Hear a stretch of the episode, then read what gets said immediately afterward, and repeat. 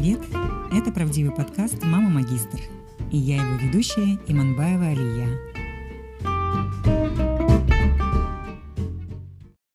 Всем привет! Сегодня у меня в гостях Айжана Малдынова. Она у нас имеет степень доктора по маркетингу, закончила нархоз в Алмате, это Казахстан. Айжана, я очень рада, что, что ты ко мне пришла. Пожалуйста, тебе слово. А, привет, Алия. Здравствуйте, дорогие слушатели подкаста Алии. Спасибо большое, Алия, за приглашение. Мне очень приятно сегодня поделиться своими мыслями. Я очень надеюсь на то, что моя история вдохновит других слушателей пойти на этот сложный путь и получить свою степень PhD. Супер. Теперь давай копнем чуть-чуть поглубже. Как все начиналось? Как пришла идея об учебе? А, в данном случае идея очень хорошо компилирует с твоей темой а, подкаста, как все-таки а, мамы, сидящие в декрете или имеющие детей, семью, идут на то, чтобы получать эту самую сложную степень PhD. Все начиналось с детской площадки, когда мы с мамочками сидели э, во дворе, наблюдали за тем, как наши маленькие дети играют. И здесь поступил вопрос от одной из мамочек, мамы, что же мне делать? Мои дети выросли, мои трое детей выросли, самая старшая уже пошла в колледж, уже самая младшая пошла в детский сад, у меня столько свободного времени, наверное, мне нужно выходить на работу. Конечно же, мы все согласились, да, надо идти. А кем, а куда? Я 15 лет в декрете, я ничего не помню. Я полностью отрешена от бизнес-мира. Мое образование уже не соответствует реальностям. Что же делать? И тут наступила пауза. Среди наших мамаш как будто бы в нас бросили бомбу. Участилось дыхание, остановилось сердце, расширились зрачки. Это был кошмар, что же делать? У каждого в голове засела мысль, что же будет дальше, что же делать. И я не была исключением, эта же мысль засела и у меня в голове. Да, Жанна, что же делать? наверное, недостаточно того, что есть сейчас. Когда ты выйдешь из декрета, ты будешь уже, наверное, не актуально, ты потеряла свои знания, твой диплом магистра тоже нужно апгрейдить. С этими мыслями я зашла домой и думала, что же делать. Здесь нужно а, отослаться на своего супруга, который на тот момент завершил обучение по программе PhD. Он еще не защитился, но уже завершил свое обучение, готовился к защите. Я подумала, а почему нет? Почему бы мне не пойти по его пути? Почему бы мне тоже не пойти учиться дальше на PhD? Я с трудом дождалась возвращения супруга с работы. И когда он пришел, я ему сразу же объявила свою мысль. Я считаю, что мне нужно продолжить учиться. И стоит отдать должное этому человеку. Он сказал, да, Жанна, давай. Я очень рад, я тебя поддерживаю. Я горжусь, что ты решила идти учиться дальше. Я не знаю, где, ты, где я найду деньги на то, чтобы тебя учить, но давай, начинай, готовься. Но э, с этого момента и начался этот путь. Я начала э, изучать информацию, начала э, готовить документы, но моей целью было поступить на грант. Я подумала, да, надо это сделать. Э, я начала очень сильно активно готовиться. На тот момент, ну, нужно сказать, что большая поддержка супруга, во-первых, который это поддержал, да, э, здесь очень важна вот эта вот а, помощь семьи, так сказать, плечо. Особенно, ну, возможно, есть здесь э, такие какие-то, может быть, национальные да, сложности. Там а, казахская женщина в семье, она не должна а, учиться или работать, она должна носить в зубах тапочки супругу. Но, в общем-то... Видеть гнездо. Да, видеть гнездо, заниматься семейными делами. И, ну, с одной стороны, мы видим ситуации и другие, когда мы наблюдаем очень большую поддержку, и я ее видела среди своих э, коллег, девушек-докторантов, с которыми я училась, но в то же время я видела и очень э, другие истории, э, очень отличающиеся от моей, там сказали, нет, учиться не нужно, школу закончила и достаточно, да, поэтому здесь вот тоже, наверное, твой подкаст, он очень хорошо мотивирует э, девушек, которые тебя слушают, о том, что нужно идти, несмотря ни на что, нужно продолжать учиться, и, наверное, вот в этом вот твоя очень большая заслуга, в том, что ты тратишь столько времени и сил. А, вот, и с того момента, значит, вот с этой нашей детской площадки начался большой пятилетний путь. Нет, ни в коем случае. Было очень тяжело. Конечно, по пути э, встречались моменты, когда мне хотелось опустить руки, но тем не менее нет. Я очень рада, что этот путь прошла. Но э, прежде, ну, нельзя говорить о том, что вот я просто сидела на площадке. Это звучит красиво, конечно, но тем не менее давайте не забывать о том, что у нас есть какие-то такие экономические факторы, в которых мы живем, у нас есть а, общество, в котором мы находимся. Давайте поговорим о том, что в момент поступления это был 2016 год, а, уже год, как, ну, примерно месяцев 9 прошло с момента с тяжелейшего события в экономике Казахстана август 2015 года, наша девальвация.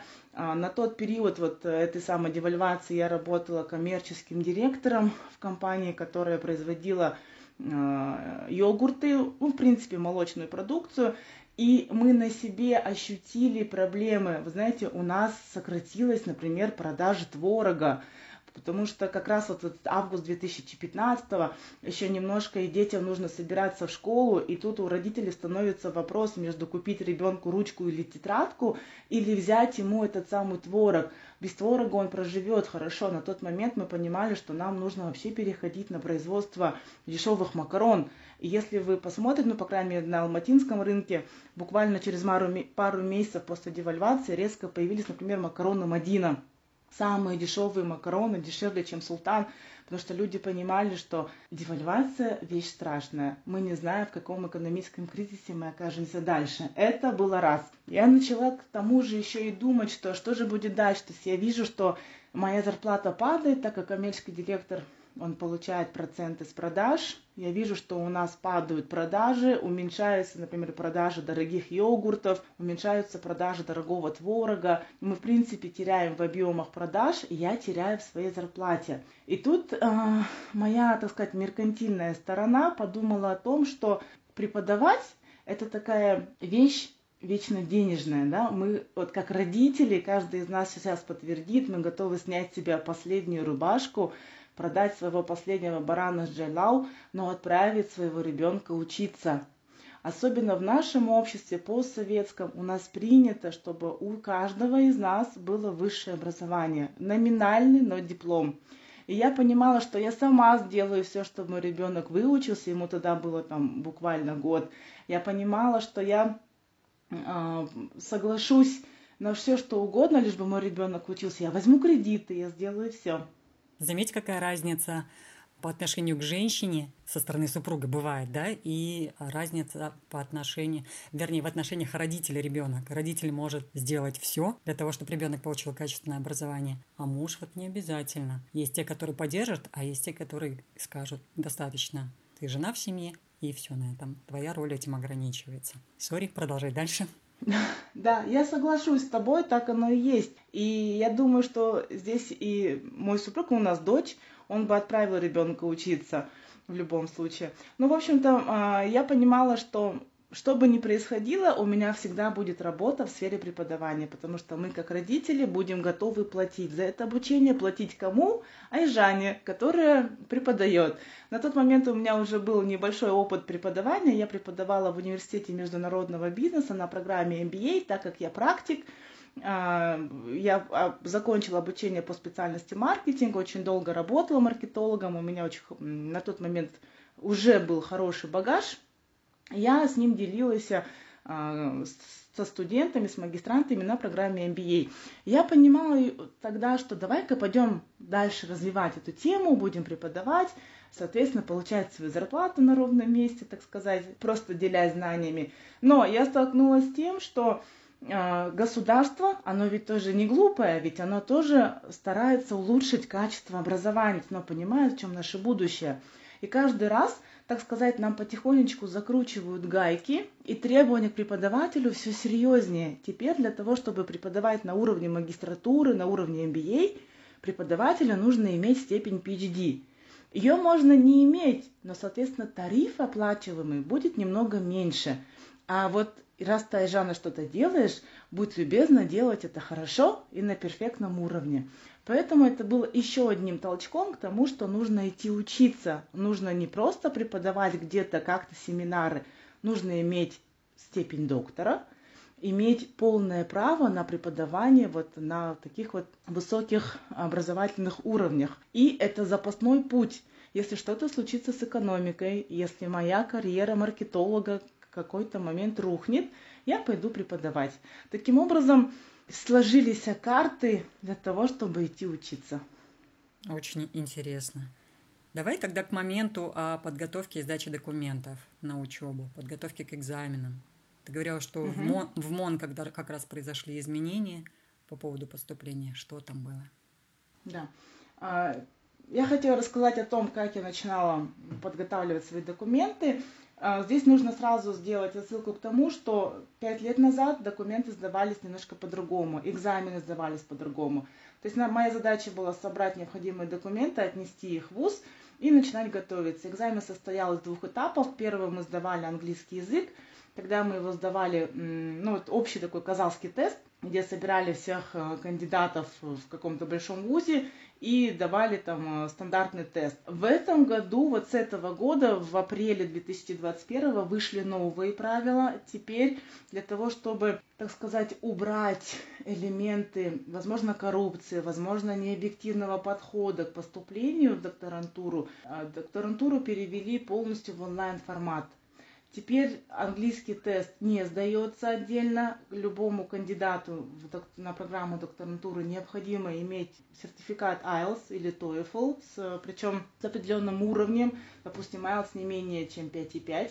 А далее также на компьютере сейчас сдается, пишется эссе, сдаются тесты. И сдается тест на готовность докторанта вообще к обучению. Да? Как выяснилось, не все понимают, э, что его ждет впереди, некоторые на половине пути уходят. Когда поступала я в 2016 году, я вот, как я уже говорила, сдавала этот казахстанский тест по английскому языку, и далее проходил такой устный экзамен уже на территории вуза, с комиссией, составленной из э, преподавателей нархоза. Мы сдавали экзамен по специальности маркетинг, так как я поступала на свою специальность. Но здесь, конечно, проявлялся определенный субъективизм, поэтому я думаю, что для тех, кто поступает в этом году, ситуация более прозрачная, более интересная, и я думаю, что сейчас можно рассчитывать на большую честность и справедливость в назначении грантов. Я скажу, что когда поступала я на специальность маркетинг, было только два гранта по всему Казахстану. Их выдали в университет Нархоз. Почему вообще выпал, э, так сказать, выбор именно на этот вуз? На тот момент специальность маркетинг была только в университете Нархоз, и э, тогда еще вот сейчас в Алмаю, тогда еще вуз назывался МАП, но в МАБе не было грантов. Э, я пыталась все-таки проверить свою удачу, попытаться посмотреть на свои силы, и я думаю, я поступлю, подам документы в нархоз, попробую поступить на грант. И я вам скажу, мне это удалось. Конечно, путем больших усилий. Когда мои коллеги во время обеденного перерыва спокойно ели в кафе, да, они тратили свое время на приятную беседу, на прогулку. Я в это время бежала к частному преподавателю, который натаскивал меня на сдачу теста по английскому языку. Когда мы поехали в отпуск, все спокойно летели в самолете, смотрели на, на прекрасный вид из иллюминатора, как мимо нас проплывают облака. Я сидела со стопкой распечатанных листочков с вопросами по своему экзамену по специальности маркетинг. Я помню, я доводила себя до белого коленя, готовясь к этому процессу. Я понимала, что это всего лишь 2-3 месяца, и нужно максимально выжать все свои ресурсы и сделать это. Что, в принципе, было сделано. И я училась три года на гранте, получала стипендию. Ну и, в принципе, достаточно успешно училась, на мой взгляд. Ты коротенько так, конечно, обрисовала, да, как ты напрягалась, но на самом деле я, э, оглядываясь на свой собственный опыт, как я сдавала IELTS, как вообще готовилась к поступлению, насколько это все было нервно, трудозатратно, э, эмоционально нервно и затратно. И я понимаю, вот, через какой путь ты прошла, поэтому грант – это ну, ну, реальная награда в твоем случае, я думаю. И знаешь, ты еще упомянула такой момент, что доучиваются не все. А ты вообще замечала, смотрела, как это было? Сколько у вас было людей на входе, те, которые поступили и начали учиться в ВУЗе на PhD, и те, кто потом в конечном итоге вышел со степени? А, ты знаешь, одно вот в, именно в программе PhD, здесь есть такая вещь, что если, допустим, мы учимся на MBA или мы учимся на DBA, мы учимся определенный период времени, допустим, MBA 2 года, DBA 3 года, и в этот период нас заставляют идти с многу со временем, со вре, э, идти параллельно программе и закончить, защитить свою диссертацию к концу третьего года. В программе PhD такого нет.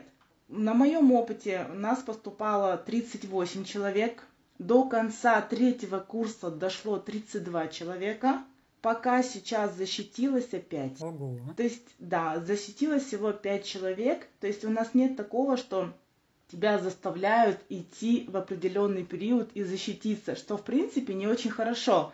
Но с другой стороны, учитывая, что мы занимаемся научным исследованием, на которое нужно какое-то время, чтобы провести это исследование, это же эксперименты, провести расчеты, многие люди тратят больше времени, чем нужно. Но скажу опять-таки наше умное государство, которое а, пытается, тем не менее, так сказать, стимулировать докторантов защищаться побыстрее, если ты не защищаешься в первый год, после того, как ты окончил обучение по программе, то тебе потом приходится заново зачисляться на программу докторантуры, то есть оплачивать кредиты, а это примерно, ну, в зависимости от вуза, примерно 400-500 тысяч. Да, то есть это уже раз твои финансовые потери, если ты опаздываешь.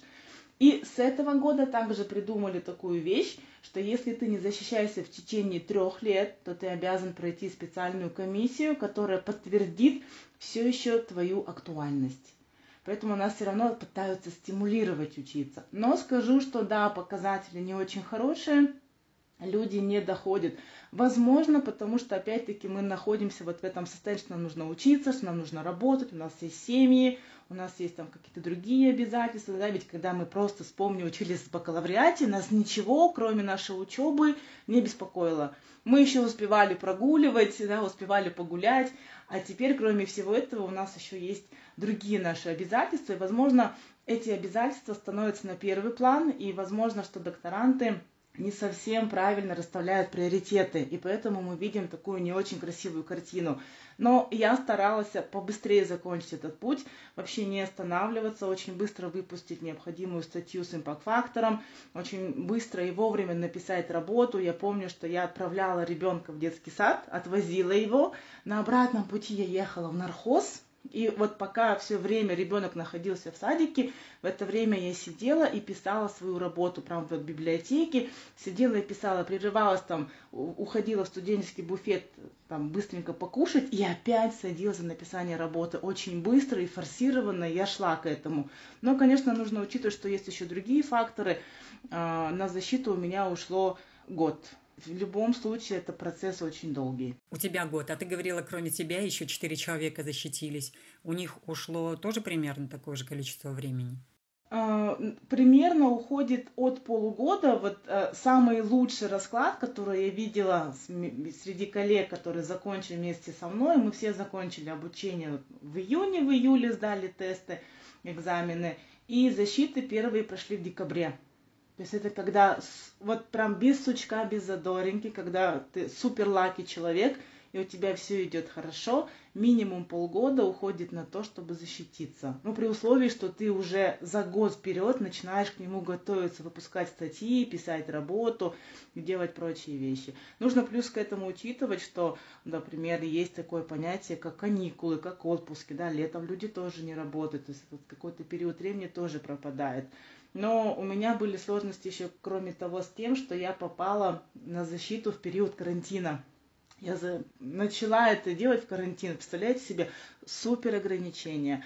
А, все очень серьезно. Никому не поедешь, никому ничего не сдашь. Получить каждую справку, это нужно заранее записаться, перевести сначала миллионную переписку, договориться, куда-то как-то отправить. В общем-то, сложностей было очень много. Но э, в любом случае хочется сказать, что подготовка к защите это очень трудоемкий процесс и временно затратный. Как твоя психика устояла? Вот здесь сказать, ну, да, давайте немножко уберем красоты и добавим ложку дегтя. Давай. да простят меня наши слушатели. Начнем еще только с момента поступления, когда я в очень таком нервическом и стрессовом состоянии готовилась к поступлению, а, у меня развился ну, что-то вроде псориаза. И к какому-то моменту я пришла к тому, что ну, мне было очень плохо уже физически. И когда я закончила вот этот процесс поступления, когда мы увидели, что все, вот пришла, пришел документ, приказ, где написано присудить грант Молдынова и Жане, в этот момент мы уехали в Эмираты, лежать на песке, и лечить мою кожу, потому что я реально покрылась этой корочкой, и нужно было что-то делать, нужно было приводить в порядок свои нервы, свою психику, готовиться к новому учебному году. Это было раз. Второе, а, насколько бы это ни было страшно, но я надеюсь, что это не только вызвано моей учебой PhD, но у меня тоже развилась аутоиммунная, так сказать, болезнь, а, с которой я по сей день борюсь, и врачи сказали, что это на фоне большого стресса. Поэтому тоже нужно быть к этому готовым. Вот ты не зря задала этот вопрос. И я отвечу честно, что да, это было тяжело. Это были не только нервные там какие-то срывы и потрясения, они, тем не менее, сказались на моем здоровье. Поэтому к этому тоже нужно быть готовыми. Нужно понимать, что нужно себя сдерживать. Где-то я допустила ошибку, что эта болезнь у меня развилась. Мне нужно было над собой работать. И я хочу, чтобы твои слушатели, учитывая мой опыт, не допускали. Смело надо идти учиться, но нужно держать себя в руках, нужно не позволять, чтобы это головой тебя закрыло и привлекло к каким-то последствиям необратимым. Так делать нельзя. Я с тобой согласна, потому что я тоже могу добавить свой опыт, когда я пострадала от того, что я писала работу всю ночь напролет – опираясь э, на локоть, чего тоже делать нельзя. И к утру я просто поняла, что у меня резко ослабела левая рука, которой я не могу ничего сделать, ни причесаться, ни э, заплести ребенку волосы. И мне пришлось срочно, параллельно с учебой, там, в Великобритании, э, этот, эту проблему лечить. То есть бегать по... Там это было, были невропатологи, нейрохирурги и восстанавливать вот эти вещи. Поэтому учеба учебой, ваша гонка за результатами – это одно, но надо не забывать, что это ваш организм, ваша психика, вам с этой психикой в этом теле жить, и поэтому надо как-то вот здесь вот этот баланс соблюсти между нагрузкой и э, жизнью своей, чтобы не пострадать физически. Абсолютно с тобой согласна. Айжана, и вот ты еще как-то упоминала о том, что многие думают, что PhD это в основном для академической карьеры, то есть для преподавательской. И часто люди еще думают, э, какой сделать выбор, в какую сторону, между DBA или PhD. Вот что ты можешь по этому поводу сказать? Да, действительно, да, как мы уже упоминали, есть а, два уровня программы, академическая и бизнес-ориентированная. А, ну, во-первых, нужно понимать, что то, что связано с наукой, оно финансируется государством. Опять-таки, мой пресловутый грант он выдавай, выдается только на программу научный, а, то есть на PhD.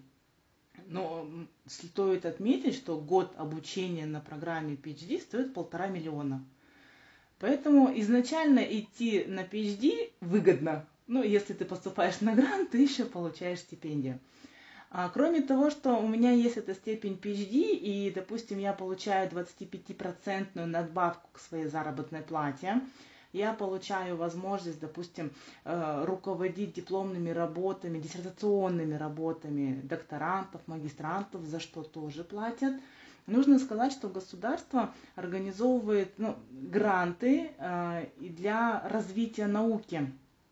И если ты хочешь в этих грантах участвовать, гранты от Министерства образования, допустим, на развитие каких-то научных проектов, на research и development – то если у тебя нет степени PhD, то ты не можешь принимать участие в этих э, грантовых заявках. А это тоже хорошее, хорошее финансовое вливание.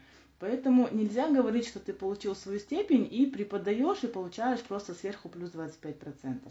Это большие возможности к науке, к вот этому пирогу, так сказать, который, э, который государство выделяет Конечно, DBA это тоже очень хорошая степень, и я думаю, если вы где-то работаете там в Казмунайгазе и хотите попасть э, в топ-менеджмент, то это очень полезно. Но если вы пока еще обычный человек, вроде Молдынова и Жаны, то у вас очень большие шансы на общих основаниях, на очень объективных оценках а, со степенью PhD принимать участие в научных проектах и получать с этого тоже финансовую прибыль.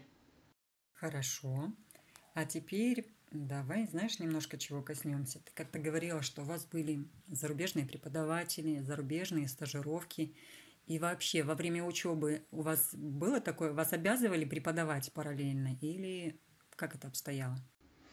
Ну, вообще, учеба была очень интересна. Вот все эти три года это было безумно интересно. Первый год э, посвящен именно получению теоретических знаний к нам приглашали преподавателей. Ну, у нас был преподаватель из Колумбийского университета, он нам преподавал методологию исследований на английском языке с э, опытом вот этим зарубежным, очень интересным был, да, Ой, большая благодарность, его прям сюда привозили, он очно нам преподавал.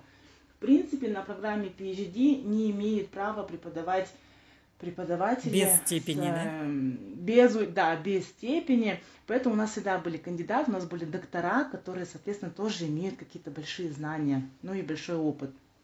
Кроме того, следует отметить, вот плюс нархоза очень большой в том, что они всегда отправляют своих докторантов на стажировку. Таким образом, я попала в две страны. В первый год, после первого года обучения мы ездили в Испанию, а, в Э, испанский вуз. Мы прожили там две недели. Две недели нам читали лекции испанские профессора. Они нам показывали опыт э, европейских исследований, подсказывали, что нам делать с нашим исследованием. На следующий год Нархоз отвез нас в э, Южную Корею, в город Тэджон, в Солбридж Университи. Мы там же два, две недели обучались.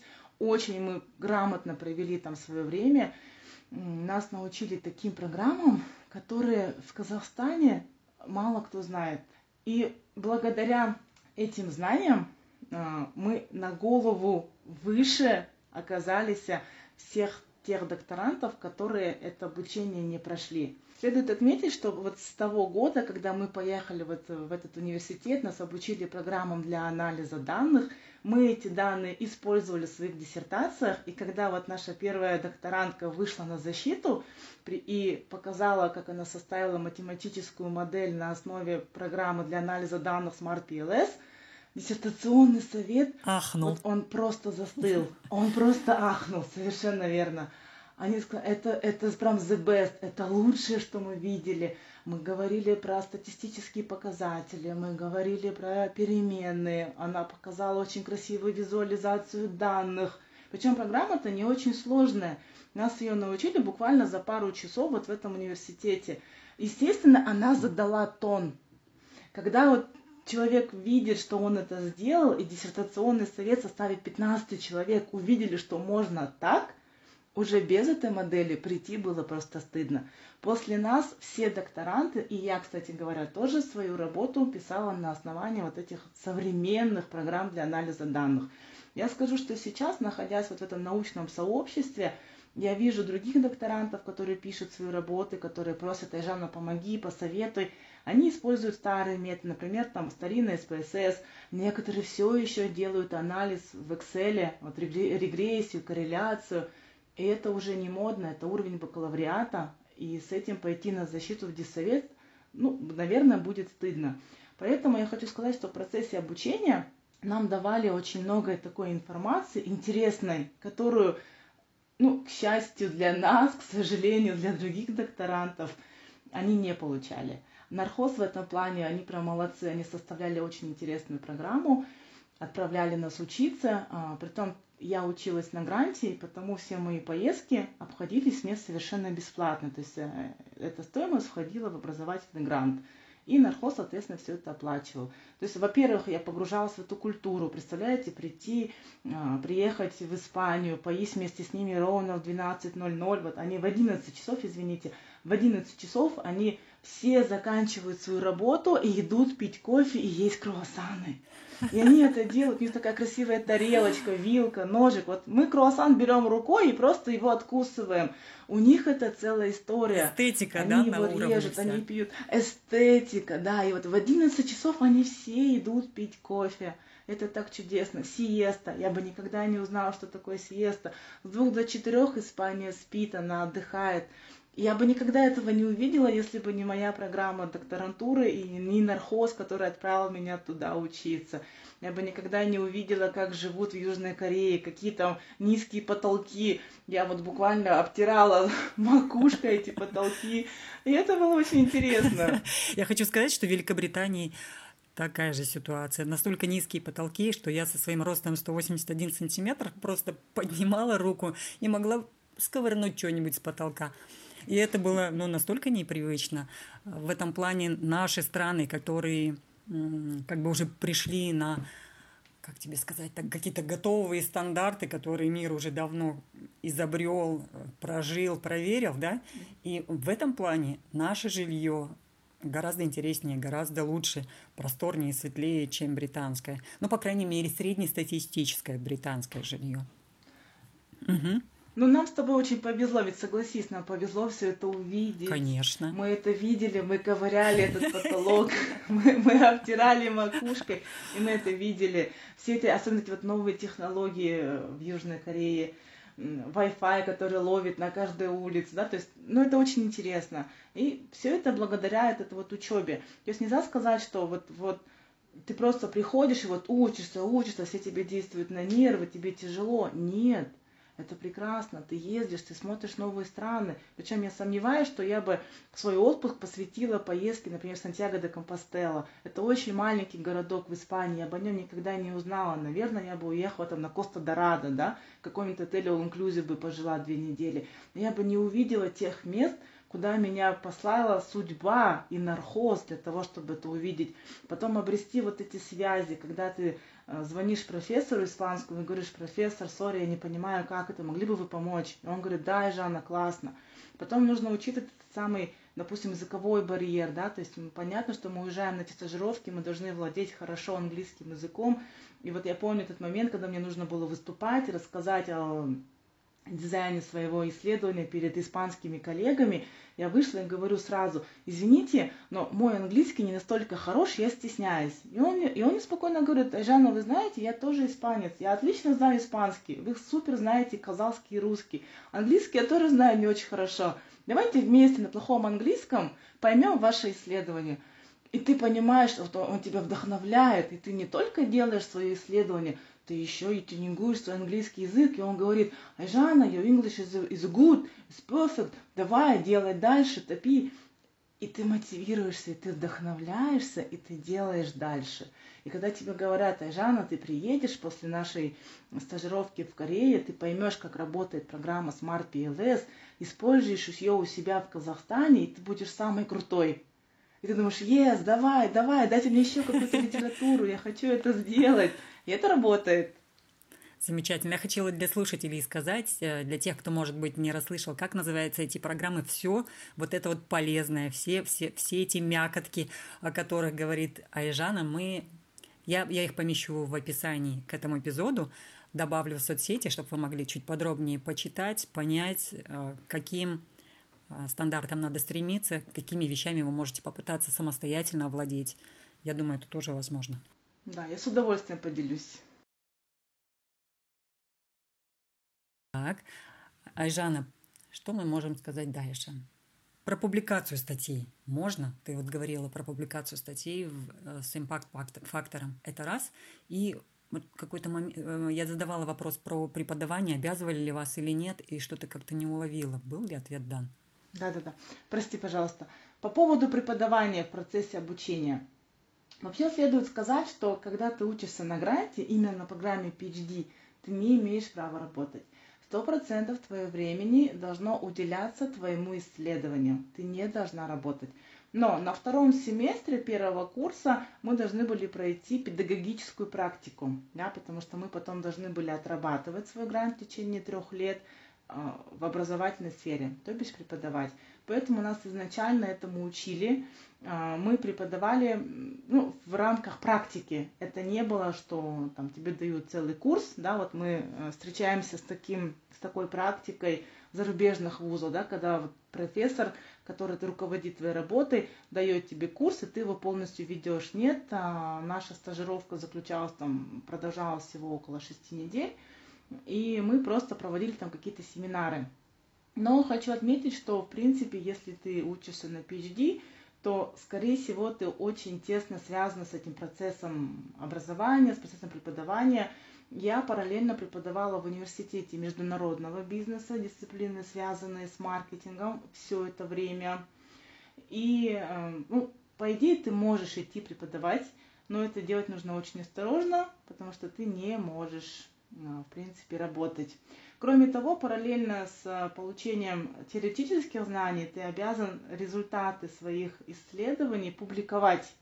Да, у нас даже в требованиях сейчас есть минимум 7 статей, которые ты должен опубликовать. Одна из них это статья в международном журнале, э, индексируемая в базе Scopus или Web of Science. Это две большие наукометрические базы, э, которые ведут учет всех твоих статей ну и, соответственно, попасть туда это очень престижно. Ну, это раз. Во-вторых, это просто необходимо по требованиям, а, по положению для присвоения степени.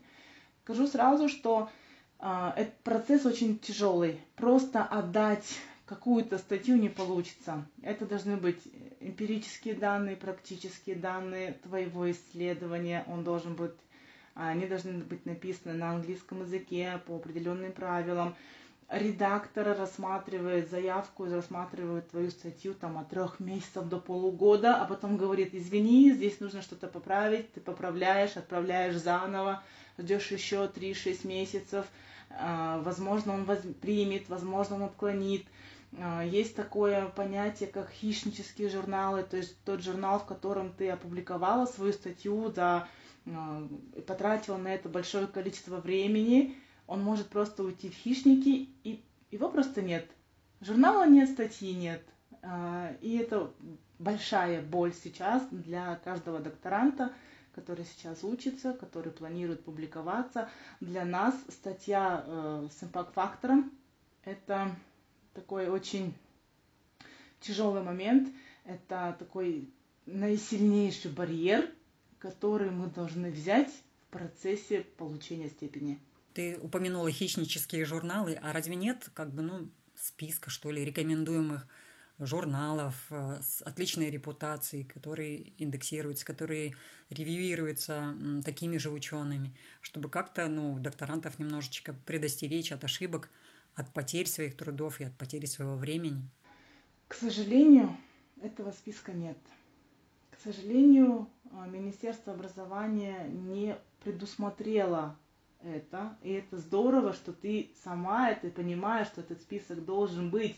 Это удивляет, что министерство это не понимает, а вот мы, простые люди, это понимаем, да, что это нужно.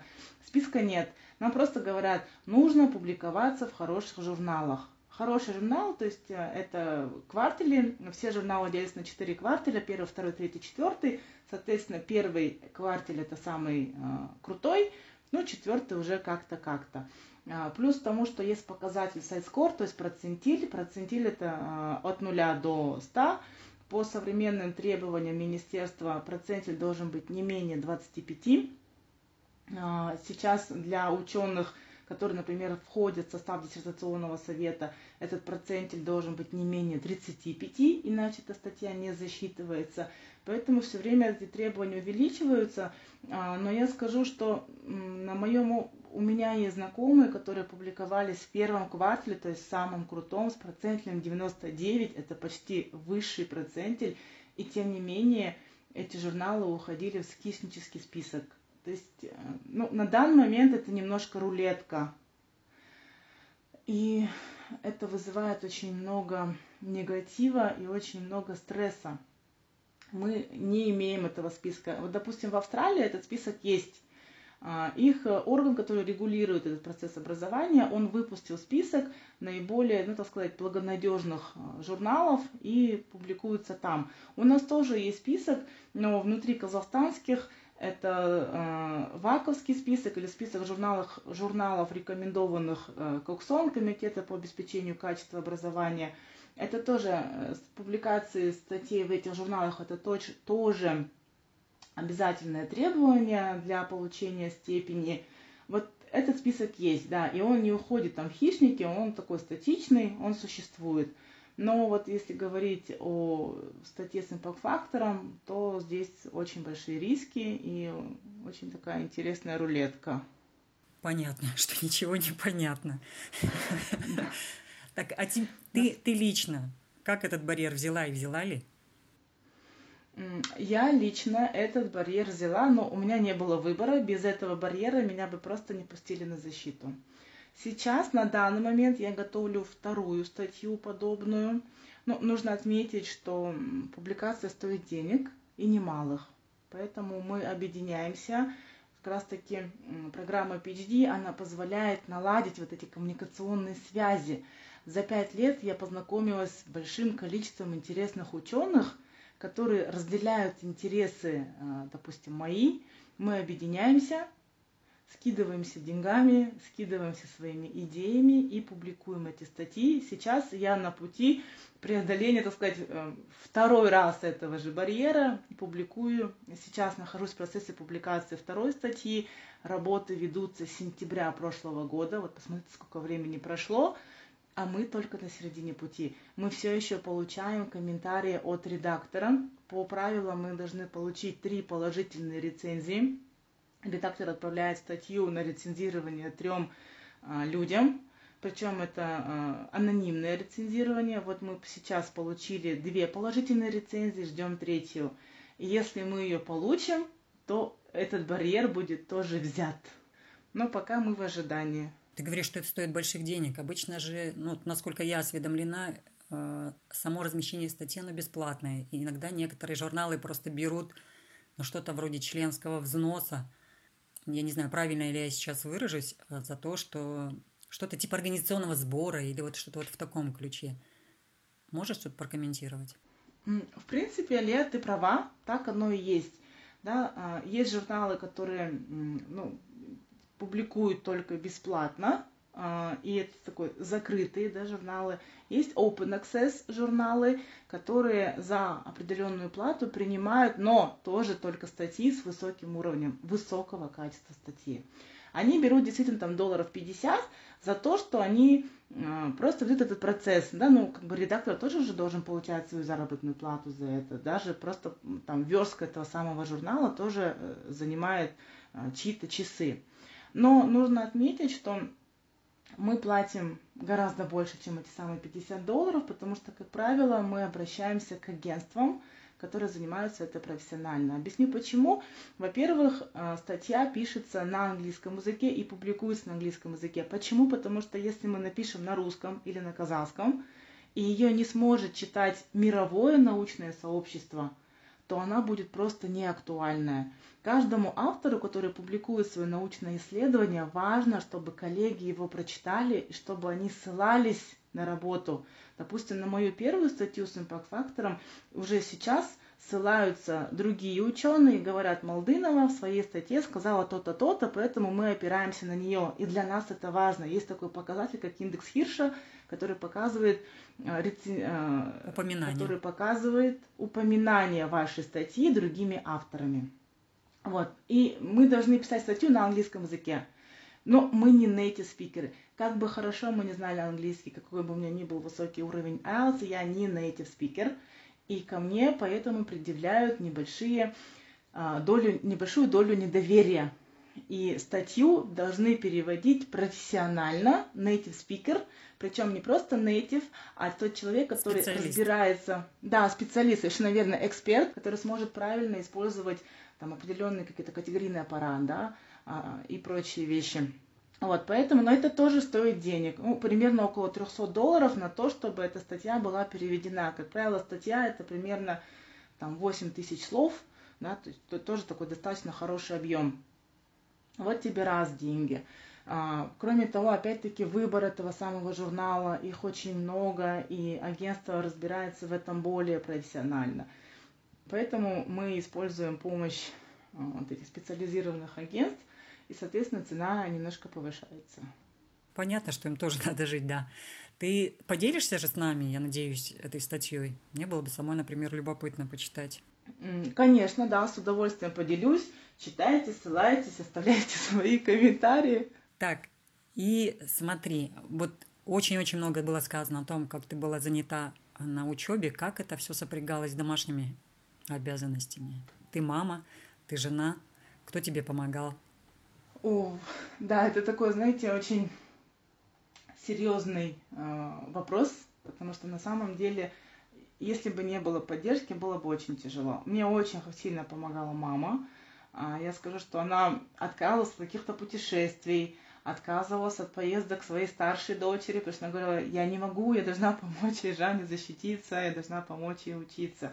Нужно отметить, что, допустим, а, обучение в докторантуре было вечернее, там, с 4 часов и часов до 8 в тот период, когда нужно забирать, например, ребенка из садика.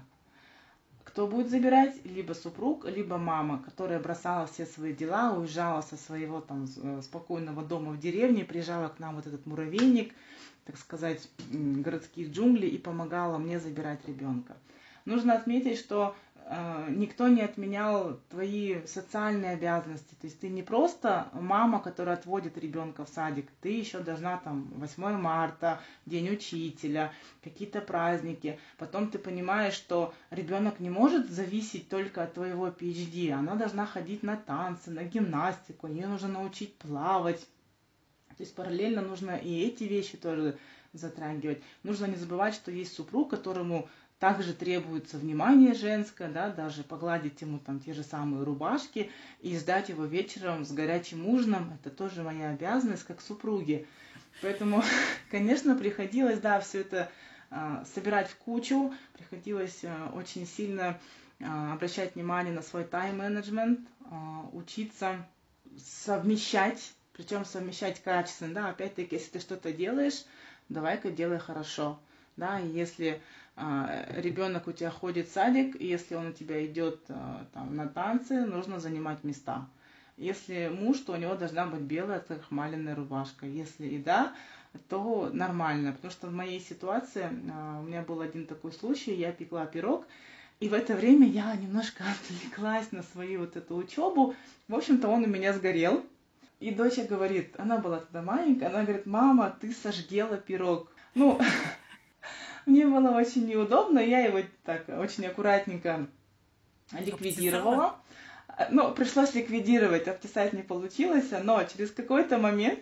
Степень прожарки была мощная. Да, там прям было well done. А затем, через какой-то период времени у нее наступает день рождения. То есть, ну, мы готовимся. Я спрашиваю, доченька, какой ты хочешь торт? Ну, она, естественно, на тот момент, она говорит, я хочу там Эльзу. Я говорю, доченька, давай я тебе спеку его сама. И она говорит, нет, мама, ты его сожгела, давай мы его закажем. Ребенок понимал, а мама очень занята наукой. И она его, что-то случится, возможно, что-то случится с тортом, рисковать не надо. Давай его просто закажем. Поэтому и такие вещи случались. Знаете, сказать, что все шло как-то прям вот идеально, само собой, просто разливалось это к рекой, так сказать, благополучие. Нет. Случались вот такие вот моменты. Мой ребенок до сих пор помнит, что ее торт, возможно, будет сожгела. Поэтому, да, что-то что-то не получалось. Да, иногда приходилось ужинать просто там самсой с сыром соседнего ларька. А, но, тем не менее, нужно не забывать, что все нужно успевать. Даже если какие-то вещи у вас просто жонглируя упадут, это не страшно. Есть люди, которые тебе помогут, и слава богу, в моей э, истории были такие люди, которые помогают мне и по сей день. И в любом случае нужно обращаться за помощью. Даже если вам некому, допустим, там мама в другом городе, или вот как у тебя, да, ситуация, что ты проживала вообще в другой стране, наверное, нужно обращаться там, к какой-то платной помощи. При этом нужно не забывать, что ты девушка, у которой должны быть красивые ресницы, чистые волосы, ухоженные ногти, да, там фигура потянутая и прочие вещи. Поэтому, конечно, в этом плане девушкам а, тяжелее, чем мужчине, я думаю, этот путь пройти. Но ввиду того, что мы в целом сильнее и мы умеем жонглировать, у нас это получается хорошо. Я бы сказала, вот слушаю тебя, что в Казахстане, наверное, это все сложнее происходит в силу особенностей нашего уклада, потому что ну, в Британии было чуть-чуть полегче, никаких ресниц, э, укладки и прям хорошей фигуры не требовалось. Главное был твой потенциал. Это раз. А муж мой, например, э, за год овладел кулинарией не на элементарных уровнях, а даже уже на, на продвинутых, потому что баловал нас очень вкусными блюдами. И вообще накормить семью не было моей головной боли, поэтому я большую часть своих сил могла переложить, переключить на учебу.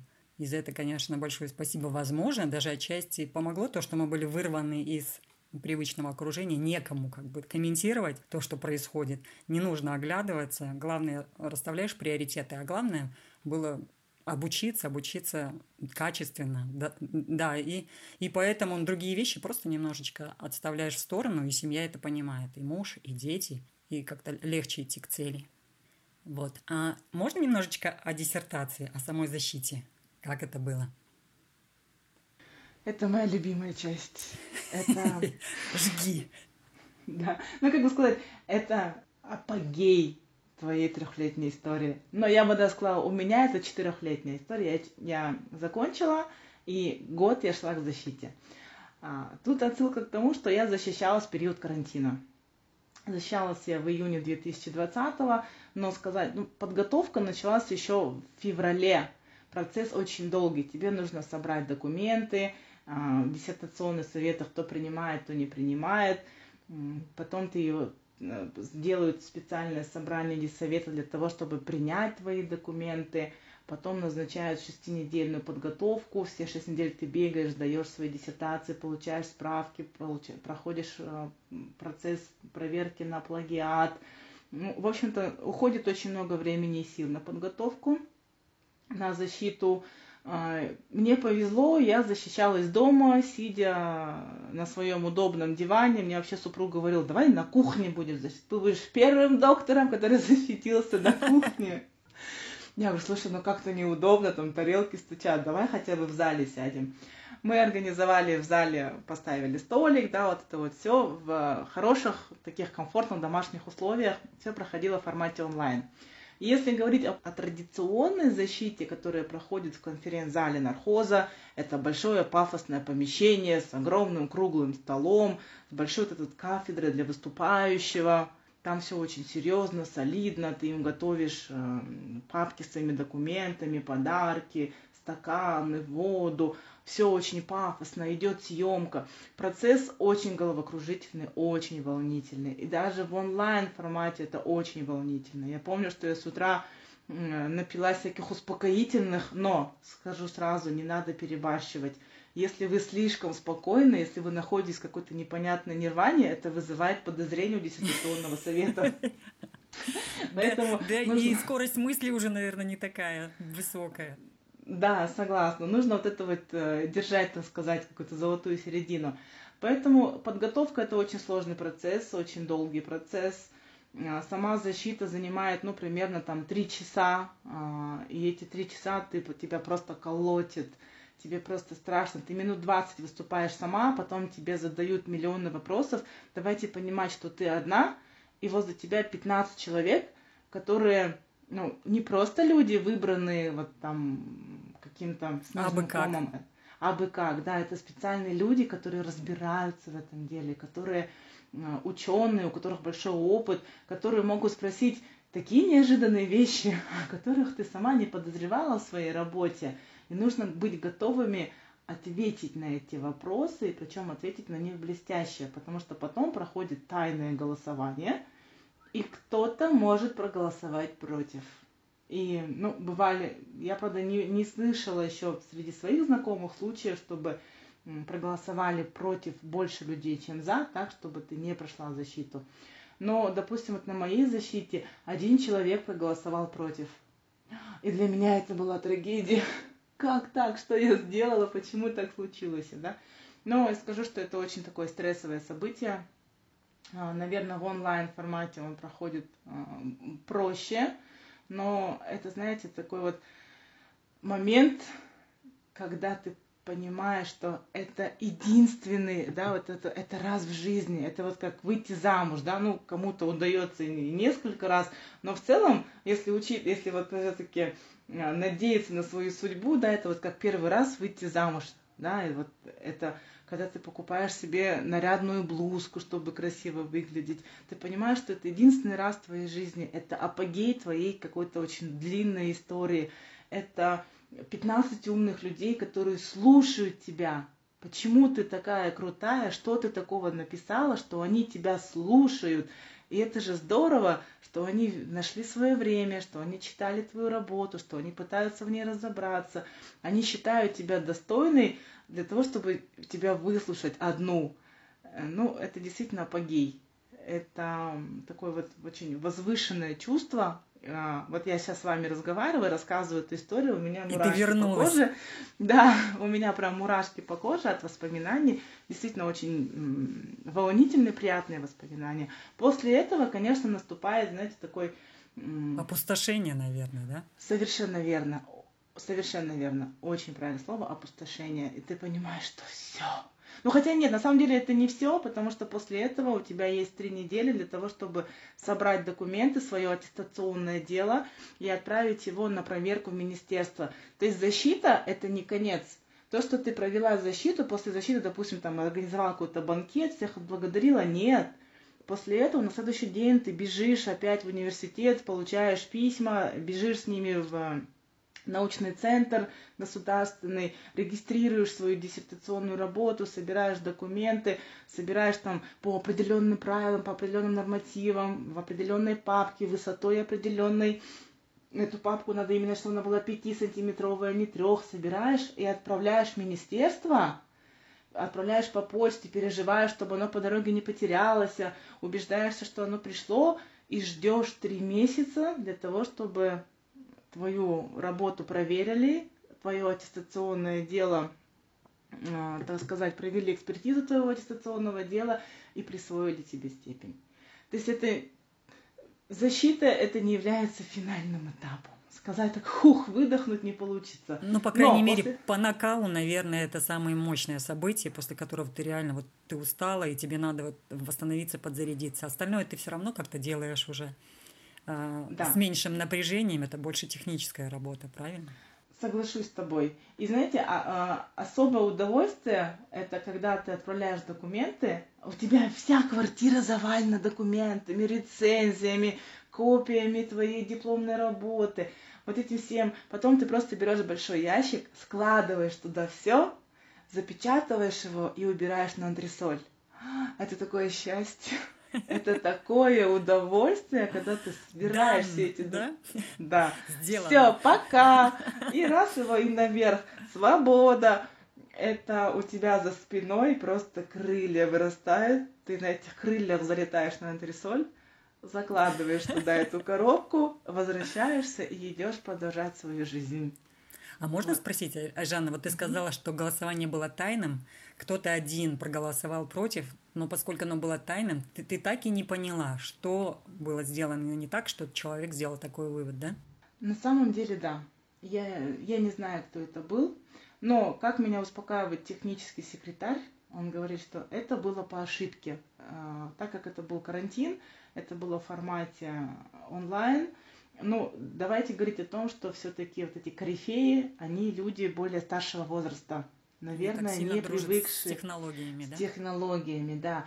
И она говорит, возможно, ну, я так поняла, что техсекретарь знает, она-то знает, кто это сделал, я не знаю, что, возможно, это была случайность, что она просто нажала не туда, а вернуть уже нельзя. Но, тем не менее, это, это было не сильно приятно это такой небольшая ложка дегтя в бочку с омрачила, медом. Да? Омрачила а, чуть-чуть. Да, омрачила чуть-чуть. Просто я до этого прослушивала защиты своих коллег. Вот до меня было несколько, два человека, которые тоже в формате онлайн защитились. И у них было стопроцентное «да». Все проголосовали «за». Ну, действительно, работы были роскошные. Вот у тех девушек, которые защищались. И моя работа была не менее роскошная, скажу я вам. Но вот этот один голос против, он задевает тебя за струны твоей души, так сказать. Но к этому тоже нужно быть готовым, знаешь, нужно, нужно себя сдерживать. Вообще, весь процесс обучения и особенно защиты, он очень учит тебя быть сдержанной. Когда ты понимаешь, я королева, я крутая, дома тебя там ребенок слушается, студенты тебя слушаются, в аудитории ты королева, дома там супруг тебе прислушивается, ребенок тебя слушает, а тут ты приходишь, и тебе говорят, а все, Жанна, диссертация плохая, это не то, отчет плохой, то не так, тебе все начинают тыкать, так сказать, и самооценка немножечко начинает. Да, и со... но ты и тебе хочешь сказать, да идите вы все, да вы ошибаетесь, у меня самая лучшая работа, не нравится делать сам. Хочется сказать тебе, в душе все рвется. Но ты не говоришь. Да, но внешне ты улыбаешься и говоришь, конечно, как скажете, я внесу корректировки согласно вашим замечаниям в свою работу. Да, я писала ее, не поднимая головы три года, да, я в ней разбираюсь, но раз вы считаете, что нужно туда что-то добавить, я добавлю. И это продолжается достаточно долго, где-то ну, около полугода твою работу песочек вдоль и поперек. Люди, которые, как мне кажется, как я считаю со стороны, не разбираются в моей теме. На самом деле они разбираются. Но тебе кажется это несправедливым, тебе хочется прям, знаете, махать шашкой, да идите вы все, куда-то кого-то некрасиво послать но ты себя сдерживаешь, и это очень сильно положительно влияет, в принципе, на твой характер, да, вот это вот махание шашками, юношеский максимализм, его нужно убирать. И очень часто я, например, вижу, что в какой-то момент я, я научилась, допустим, сдерживать себя там в ссорах с супругом. Потому что я понимаю, что а, представь себе, что он председатель дистанционного совета. Ты что, сейчас пойдешь ему дерзить? Нет, хопс, закрыла рот на замок, ушла. Ничего Хочется там ребенку. Да, видите, да, и это работает. Хочется там что-то ребенку сказать, а потом думаешь, а вдруг это министр образования, который сидит и проводит экспертизу твоей диссертационной работы. Успокойся. И это очень учит этому сдерживанию, внутреннему дзену. Хорошо, я исправлю, я внесу корректировки. Хорошо, я исправлю это. Да, я забыла там, вот особенно когда мы оформляем список своих публикаций, там очень сильно обращать внимание на точки, запятые, большая, маленькая буква, один слэш, два слэша. У тебя слэша не хватает. Хорошо, сейчас вернусь домой, поставлю этот слэш, распечатаю, поставлю заново 150 печатей и приду к вам. Идите, и ты идешь. И в итоге ты снова к этому приходишь, но тебя это учит терпению терпеливости, как говорят э, казахи, сабрбол, да, вот сдерживайся. Это очень сильно учит сдерж... сдержанности. Поэтому для особо вспыльчивых я тоже рекомендую как терапию учебу в докторантуре. Айжана, ты уже, ну как ты сама выразилась, год на свободе, да? Год назад все угу. эти пуш пушки отгремели, все эти выстрелы утихли. Как оно? Как прожился этот год? И вообще, оглядываясь назад, ты можешь посоветовать людям учиться и сама прошла бы этот путь заново? Так, ну вот смотрите, пройти путь заново нет. Я устала. Честно, и сама пройти заново нет. Я, я, я рекомендую, я советую всем пройти этот путь, посмотреть, попробовать. Потом, знаешь, вот эта степень PhD, это же пожизненная степень. Это IELTS ты сдаешь на год. А степень PhD это пожизненная степень. Я скажу, у меня есть знакомая, которая вот училась вместе со мной, и она болела ну, болезнью такой вот смертельно опасной, я бы так сказала, да, то есть ей врачи в какой-то момент говорили, что на этом все, ну, у тебя там осталось несколько лет. Да, осталось несколько лет, а она учится в докторантуре. Естественно, это, это такое вот нервное напряжение, это учеба, это работа, это все. Ей говорят, ей говорили врачи, успокойся, проживи эти, ну, там, последние 2-3 года спокойно. И она сказала, я хочу, чтобы на моем надгробии было написано доктор PhD. Как бы это ни звучало абсурдно, возможно, кто-то сейчас скажет, она дурная, она сумасшедшая или что-то еще, но она сказала, я хочу этого. Это пожизненная степень, это пожизненное признание. Слава Богу, ее путь, э, ну, уже сколько прошло, пять лет, у нее все хорошо. Я думаю, что вот эта вот гонка она ее поддержала морально. Я не могу умереть, я еще не защитилась. Она еще не защитилась, и поэтому говорит, у меня все хорошо, мне некогда. Потом она скажет, ну как это я защитилась, если что-то случилось, надо фигачить дальше. Поэтому э, я думаю, что это вот эта пожизненная степень, и это, это здорово. Пройти этот путь и знать, что ты теперь до конца своей жизни доктор PhD, это роскошно. Это раз. Сама, конечно, я второй раз на это пройти не, согла... не соглашусь. Этот год был для меня прям, так сказать, релаксным, когда я могла, то есть я приходишь домой, думаешь, так, что поделать, что... нечего делать, вот только работа, как классно, да?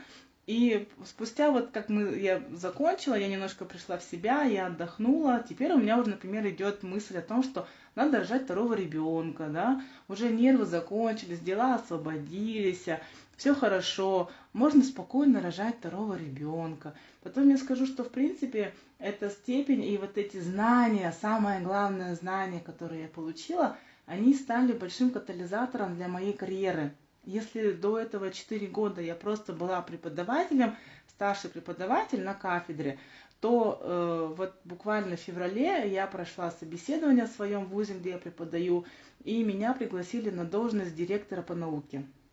Почему? Потому что я прошла этот путь, я знаю, что такое научное исследование.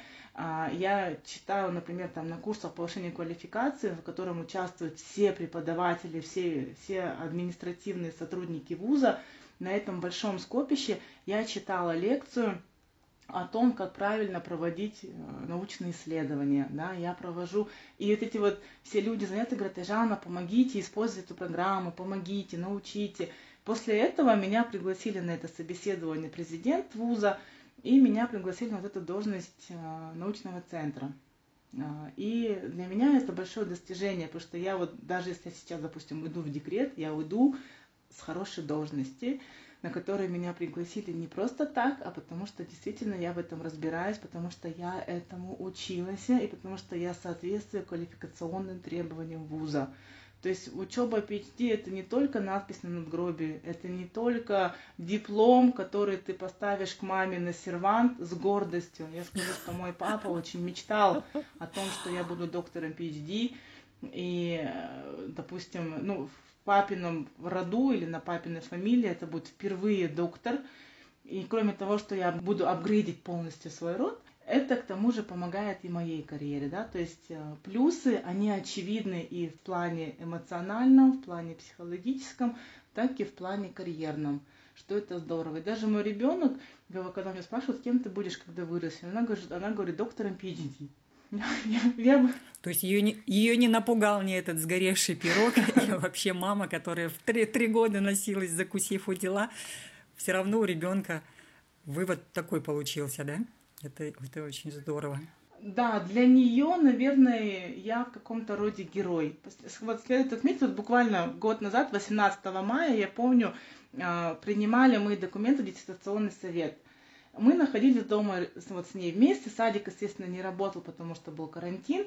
Я ей говорю, доченька, тебе сейчас нужно мне очень сильно помочь. Она, как, как, мама? Я говорю, ты сейчас должна сидеть в зале и тихо смотреть мультфильмы, потому что мои документы сейчас будут принимать в диссертационном совете. Ты моя самая большая помощница, ты мне помогаешь защищать мой PhD. Посидишь тихо. И вот часа два эта процедура принятия документов длилась, она два часа сидела в зале, она себе налила сразу воды, там какие-то фрукты, и она не пикнула, она не скрипнула дверью, она сидела и ждала. Я помогаю маме защищаться надо делать тихо. Потом, когда мы уже после ездили там закупать подарки, развозили благодарственные там подарки, пакеты членам совета, она тоже ездила со мной. Ну, по идее, шестилетнему ребенку, наверное, не очень интересно гонять по взрослым татешкам с пакетами, но она со мной ездила и говорила, я помогаю маме защищаться. И, наверное, это большой плюс от того, что я ее вот к этому не просто привлекла. она это привлекла, совершенно верно. Она находилась вместе со мной в этом процессе, и она радовалась так же искренне, как и я, потому что это закончилось для всей семьи и для нее тоже. И она считает это героизмом. Ну, тут надо сказать, что у нее и папа доктор PhD, ну, как бы и мама, и у нее уровень такой, знаете, сразу подпрыгнул, и приходится соответствовать ему. И она говорит, я тоже хочу быть доктором PhD. Ну, мне кажется, это хороший пример. соглашусь, для нее это просто норма. Папа доктор, мама доктор, ну а дочек, ну, наверное, тоже в будущем доктор. Да, да, тоже, да, у Минь тоже, наверное, доктор. В общем, вот такая вот это была интересная история. Мне очень понравилось. Прям слушала, затаив дыхание. Э, я думаю, на этом мы можем, да, закончить, Айжана. Я жду, что ты поделишься более детально, а я потом уже смогу со слушателями поделиться этой всей информацией, ссылками, э, ресурсами. С удовольствием. И я очень надеюсь, что те, кто еще не пробовал, попробуют. Те, кто потерпел неудачу, смогли это преодолеть. А те, кто преуспел, чтобы могли повторить. Ну, допустим, как ты сделала доктора, и чтобы смогла апгрейдиться потом и пойти в постдокторантуру. Не думала об этом? Ну, почему нет? Вы знаешь, я, я думаю, да. А, я думаю, на этом останавливаться не нужно. В любом случае нужно взять степень, профи... Э, ну, не степень, звание профессора. Да, возможно, не сейчас. Вот рожу ребенка еще одного, а может быть еще двух, трех, а потом со временем пойду дальше. Но уже будет легче идти дальше, имея вот такой хороший трамплин. Поэтому, да, ты абсолютно права. Постдокторантура, идти на профессора, развивать себя дальше, стать, не знаю, там, членом Академии наук. Это же прекрасно. Тут не поспоришь. Ну все, всем спасибо. Спасибо большое, Алия. Спасибо тебе, Жанна. Мне было очень приятно.